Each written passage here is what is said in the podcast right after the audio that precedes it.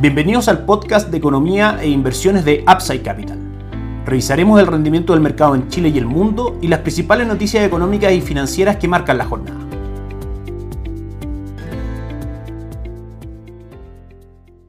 Muy buenos días, miércoles 22 de septiembre de este año 2021. Soy Ramiro Galeano, fundador de Upside Capital. Les doy la bienvenida a otra edición más de Mercados en Upside Capital. Partimos comentando el mercado local. El día de ayer el IPSA sube junto con las bolsas globales, aunque redujo gran parte del salto con el que inició el día. El IPSA logró recuperar parte de lo cedido el día lunes, que fue un día dominado por el temor a un colapso en China de Evergrande Group. El mercado parece incorporar más tranquilidad a medida que analistas y estrategas aseguran que el gigante asiático tendría la situación bajo control y que no se volvería a repetir lo vivido por Lehman Brothers el año 2008. Esta misma visión, ese pequeño resumen, es la que nosotros tenemos también acá en Upside Capital. A lo anterior se suma una mayor tranquilidad respecto al fin de las exenciones al impuesto a las ganancias, que vamos a estar desarrollando en detalle un poco más adelante en la edición de hoy de este podcast. En este contexto, el índice IPSA, el principal índice bursátil chileno, cerró con 4.307 puntos, con una variación del 0.38% respecto a su cierre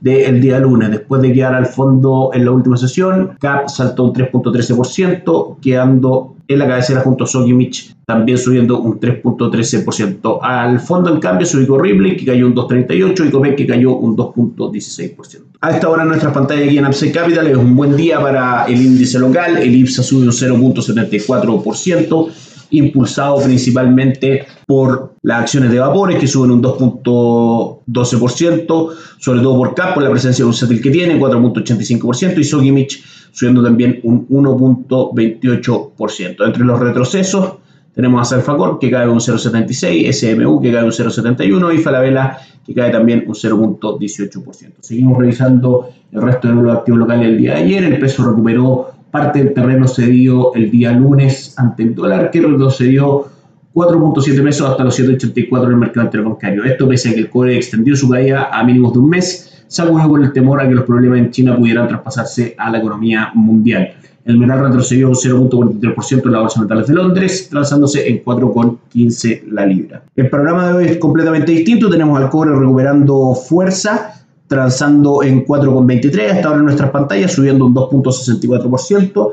Si lo analizamos gráficamente, como decíamos, respetó el soporte en niveles de 4,09 con algunas rupturas falsas, pero consiguió respetarlo y si esta tendencia de cortísimo plazo alcista sigue, esta fuerza compradora nos podría llevar fácilmente a cotizar cerca de los 4,40. Vamos a estar atentos hoy día, por supuesto, a las cotizaciones del cobre, a ver en qué termina todo esto. Por parte del el dólar peso, sigue afirmado en su tendencia alcista de mediano plazo, tomada ya desde fines de agosto, desde el 31 de agosto, que tocó mínimos en 761 viene afirmado una tendencia alcista bastante marcada que ahora lo tiene apoyándose en esta misma línea en niveles de 783 con 35. Por la parte alta tenemos como objetivo los 791 y por la parte baja las correcciones podrían llegar a 778. Le recordamos también las ventajas de recibir la asesoría de Upside Capital, que somos asesores independientes de inversión, distribuidores e intermediarios de productos de inversión para personas y empresas que invierten en el mercado financiero, tanto local como global. No administramos capital con instrumentos propios ni recibimos el dinero de los clientes. Esto nos permite hacer una asesoría objetiva y sin sesgo buscamos la mejor alternativa de inversión para cada uno de ellos y los ayudamos llevando sus inversiones a alguna de administradoras de fondos asociados con Upside Capital, como la Reinvial y Tau Principal, entre otros. Luego mantenemos una constante comunicación con nuestros clientes, realizando supervisión y seguimiento a su estrategia de inversión y a sus operaciones a través de nuestro equipo de atención a inversionistas. Bienvenidos a una asesoría objetiva sin sesgo con una mirada global. Bienvenidos a Upside Capital. Suscríbete a nuestras redes sociales, el link en YouTube, Instagram y Spotify. Visítanos en www.upsidecap.cl, déjanos tus datos y te contactaremos para conversar. En cuanto a noticias locales, hoy día vamos a desarrollar un poco más lo que estuvimos comentando en la nota de ayer de Agenda Económica en CNN Chile y también en el noticiario central de Chilevisión y de CNN Chile respecto a la reimposición del impuesto a las ganancias de capital de operaciones bursátiles, es decir, el mayor valor y la utilidad que eso genera en la operación de acciones de IPSA. Bajo nuestra percepción, no es una buena noticia para el mercado local. De hecho, el, el IPSA, recordemos que el día lunes, cuando se dio a conocer esta noticia, cayó fuerte un 3.9%. Este impuesto comenzará en un 2.5%, aumentando paulatinamente hasta el 5%. Afectará solo a personas individuales personas naturales inversionistas individuales y no afectará a inversionistas institucionales como fondos de pensiones, fondos mutuos, compañías de seguro. Con esta medida, el Ministerio de Hacienda pretende recaudar 56 millones de dólares. Esta es la única parte buena que tiene la, la noticia, que finalmente a los grandes players del mercado, como son los fondos de pensiones, los fondos mutuos, las compañías de seguro, en general inversionistas institucionales, no les afecta esta medida de manera que el incentivo a no pagar impuestos por el mayor valor de las operaciones bursátiles en IPSA que hagan se sigue manteniendo para ellos. Esto muestra una mm, clara señal de que el aumento del gasto fiscal por parte del gobierno necesita mayor recaudación para financiar las nuevas políticas públicas como el IFE, entre otras. Es decir, como siempre, las cosas hay que financiarlas y claramente la forma de seguir financiando este aumento enorme del gasto fiscal que hemos tenido durante este año 2021 va a ser claramente una mayor recaudación de impuestos. La ausencia de este impuesto en los últimos 20 años ha sido un motivo de impulso para el crecimiento del mercado local de acciones hasta un 70% del PIB. Si se compara, el mercado accionario local es en tamaño un 70% del PIB de Chile, que supera en esta medida a otros países como Brasil, donde alcanza solamente un 68%, México, donde alcanza un 32%. Esto, por supuesto, que quita un gran incentivo para que las personas inviertan su dinero en la bolsa local y puede afectar el tamaño del mercado, su liquidez y su profundidad. Plantea un nuevo escenario para las personas y aquí es donde en Upside Capital podemos ayudarlo en este nuevo escenario. Al ser esta opción menos atractiva, es decir, la inversión en acciones locales, se hace necesaria la búsqueda de otros mercados como objetivo de inversión que también pagan impuestos, pero que la rentabilidad potencial que tienen es muy superior a la bolsa chilena. Déjenos su dato en www.upside.cl y los podemos ayudar a elegir nuevas opciones de inversión.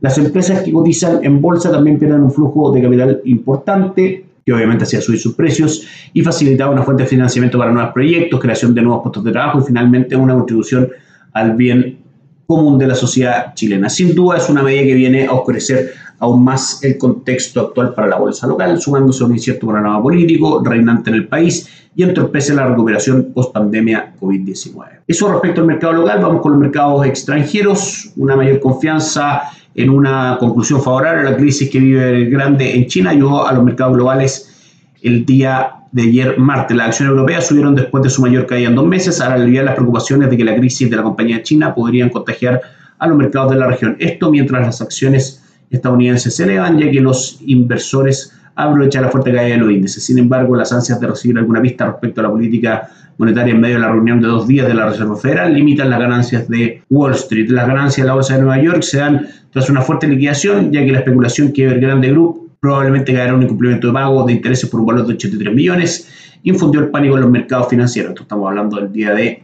ayer y el día lunes. El tamaño de la deuda del gigante inmobiliario hace que preocupe al mercado por el peligro de propagar el contagio financiero como lo hizo Lehman Brothers hace 13 años. En la noticia que recibimos hoy día en la mañana, ya se confirmó que el gobierno chino iba a ayudar a Grande a pagar al menos esta primera cuota de intereses de 83 millones de dólares y eso tranquiliza bastante a los mercados como vamos a ver en un momento en las cotizaciones alrededor del mundo. Otra noticia importante el día de hoy, la Fed dará a conocer sus previsiones económicas trimestrales, el llamado de la un punto junto con el comunicado sobre tasas de interés. El presidente de la Reserva Federal también ofrecerá una conferencia de prensa al concluir la reunión de dos días con inversores atentos a cualquier indicio sobre la reducción gradual de la política monetaria flexible por parte de la Reserva Federal. Eso va a ser el día a las 3 de la tarde, hora de Chile. Vamos a tener el comunicado de la Reserva Federal y la posterior conferencia de prensa de Jerome Powell.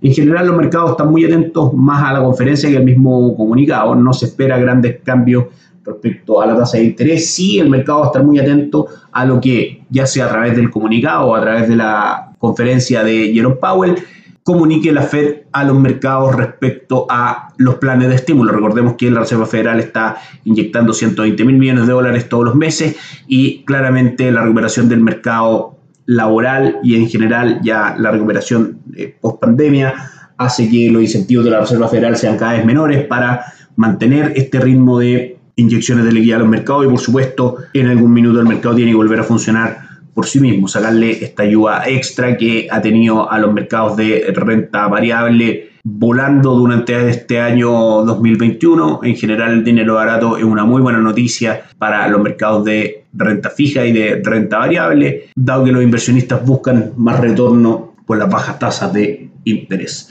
Vamos por último a revisar los mercados el día de hoy. Partimos revisando como siempre el mercado de Asia, ya cerrado, Shanghai subió el día de hoy un 0.4%, el Hansen de Hong Kong arriba un 0.51% y el Nikkei completa una segunda jornada de caídas retrocediendo un 0.67%. En Europa, con los mercados por supuesto aún funcionando, el ánimo es bastante bueno, hoy día el Eurostock 50 sube un 1.21%, el IEX español sube un 0.63% y el DAX alemán un 0,69. Y con los mercados de Estados Unidos ya funcionando, a esta hora el Dow Jones avanza un 0.42%, el S&P avanza un 0.32% y el Nasdaq avanza también un 0.19%. Y con esas últimas lecturas damos por finalizado el podcast del día de hoy. Estaremos atentos, como les decíamos, a las 3 de la tarde a las noticias de la Reserva Federal. Hoy día también se comenzará a discutir el cuarto retiro en el Parlamento chileno. También vamos a estar atentos a esas noticias y por supuesto también